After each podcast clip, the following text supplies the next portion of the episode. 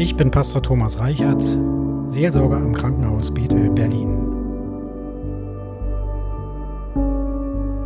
Wir reichen Ihnen eine Hand, die Sie hält.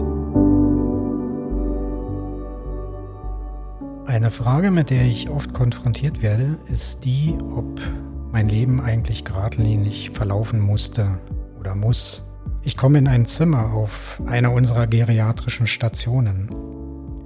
Eine ältere Dame sitzt auf ihrem Bett.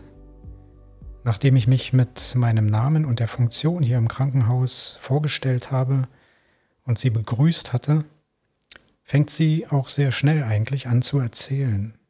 Von ihrer Kindheit, die glücklich war in Ostpreußen, die ja, kurz vor dem Krieg begann, von diesem glücklichen Erleben auf dem Hof mit Pferden, Schweinen, Kühen, Hühnern, all das, was ein Kinderleben so glücklich macht.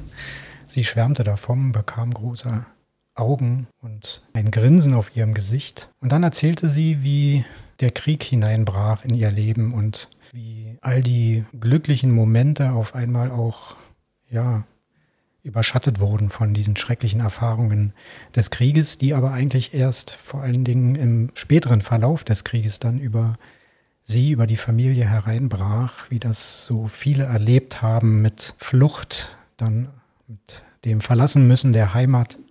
Der Vater verschwand für einige Jahre, die Familie wusste nicht, wo er geblieben ist.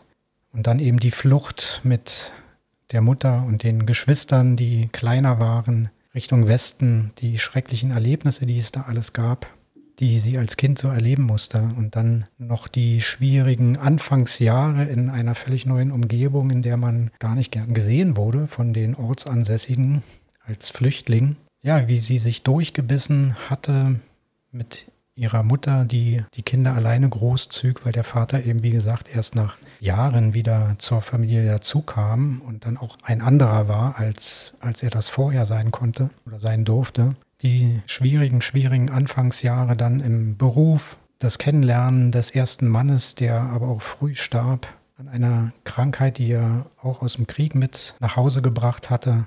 Dann war auch schon ein Kind da, das diese Frau alleine großziehen musste erstmal oder ohne diesen, ohne den eigentlichen Vater. Sie lernte dann einen neuen Mann kennen. Ja, der erst sehr gut zu ihr war. Es gab dann einige glückliche Jahre, wenn ich mich recht erinnere. Und dann begann dieser Mann aufgrund eines Verlustes des Arbeitsplatzes äh, leider an zu trinken.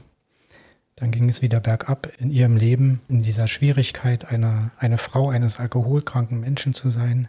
Die Ehe ging dann in die Brüche, auch Gewalt war da mit im Spiel. Mittlerweile hatte sie noch zwei andere Kinder bekommen. Ja, sie hatte unterschiedliche Beziehungen auch zu den Kindern, zu dem einen Sohn, eine recht enge, zu den anderen nicht so gute Beziehungen. Die Ehe ging, wie gesagt, in die Brüche und sie versuchte dann viele Jahre auch alleine ohne Partner durchzukommen durchs Leben und das klappte auch sehr gut. Sie hatte einen guten Freundeskreis sich aufgebaut und ja, lebte ihr Leben eigentlich so ganz gut. Und dann lernte sie auch wieder einen neuen Menschen kennen, einen Mann, der ja, sie sehr glücklich machte. So ähm, hörte sich das auf jeden Fall an obwohl ich da nicht so ganz äh, schlau draus wurde. Sie erzählte dann auch äh, einige andere Dinge, die mich ins Nachdenken brachte, ob die Beziehung wirklich so glücklich war. Auf jeden Fall ging es in ihrem Leben auf und ab. Da gab es ganz viel schwere Sachen, angefangen von den Kriegserfahrungen, Fluchterfahrungen, dann auch in den Ehejahren und im Arbeitsleben, in den Beziehungen zu den Kindern. Also ein wirkliches Auf und Ab mit glücklichen Momenten und auch mit ganz schweren Momenten. Und was sich hier so an einem dieser, an einem ganz konkreten Beispiel aus dem Leben eines Menschen, aus einer Biografie zeigt, das ist ja etwas, was wir alle machen. Gute und schlechte Erfahrungen. Es gibt schöne Momente, schöne Zeiten im Leben und es gibt schwere, die man lieber missen möchte, aber die eben doch kommen. Und all diese Lebensgeschichten, auch die eigene Lebensgeschichte, sie münden immer wieder ein in die Frage, ob unser Leben, ob mein Leben eigentlich ein, eine rote Linie nach sich ziehen muss. Ob es so eine Erfolgsgeschichte sein muss, ob das Leben immer geradlinig laufen muss. Und dazu fällt mir dann oft eine Geschichte ein, die ich gerne erzähle.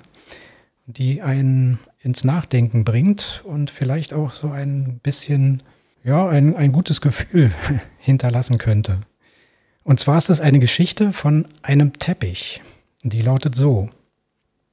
Bei meinen Großeltern in der guten Stube lag noch einer dieser gewebten, dicken, bunten Teppiche. Zum Frühjahrsputz wurde das kostbare Stück in den Hof getragen und über die Teppichstange gehängt, zeigte dieser Teppich seine Kehrseite. Wirre liefen die Fäden durcheinander. Kreuz und quer baumelten die Enden, scheinbar ohne Sinn vermischten sich die Farben und ließen die Muster nicht einmal ahnen. Aus unserer Sicht. Doch von oben betrachtet waren die feinen Muster zu erkennen. Die Klarheit der Linien, die Reinheit der Farben, das sinnvoll und schön geordnete. So denke ich, kann man auch, kann ich auch manchmal das Leben betrachten. Ich sehe nur die Unterseite, die ungeordnete Seite meines Lebens, kann den Sinn nicht verstehen, weiß nicht das Ziel, bin verwirrt und verunsichert. Aus Gottes Sicht jedoch fügt sich ein Muster an das andere, zu einem sinnvollen, überschaubaren Ganzen auch wenn ich immer nur Stückwerk erkennen kann. Er sieht mein Leben als Ganzes an. Und darin zu glauben, hilft mir zum Leben. Ja, also diese kleine Geschichte sagt, dass der Blick auf das Leben, der persönliche Blick oder auch vielleicht der fremde Blick auf mein Leben oder mein fremder Blick auf ein anderes Leben niemals so ein objektives Urteil sich erlauben darf und auch kein objektives Urteil ist. Da gibt es eine Kraft, die wir Gott nennen. Und diese Kraft, die meint es gut mit uns, ganz grundsätzlich gut mit uns. Die guckt nicht nur darauf, dass wir etwas falsch machen, um uns dann zu bestrafen oder in die Pfanne zu hauen, sondern diese Kraft, die setzt vor unser Leben ein positives Zeichen. Das ist es, was diese Geschichte hier meint. Ich muss nicht meinen, mein Leben muss immer gut verlaufen oder mein Leben hat einen erfolgreichen Vertrag vorzuweisen oder ähm, ja, ähm, da muss es immer einen roten, guten Faden durchgeben, sondern mein Leben darf auf und ab geben, mein Leben darf auch durcheinander sein, ich darf Fehler machen und bin trotzdem von dieser positiven, von dieser guten Kraft Gott gehalten. Er meint es gut mit einem. Und das will diese Geschichte sagen, das kann zum Leben helfen, das kann einen kann dir und mir Trost geben.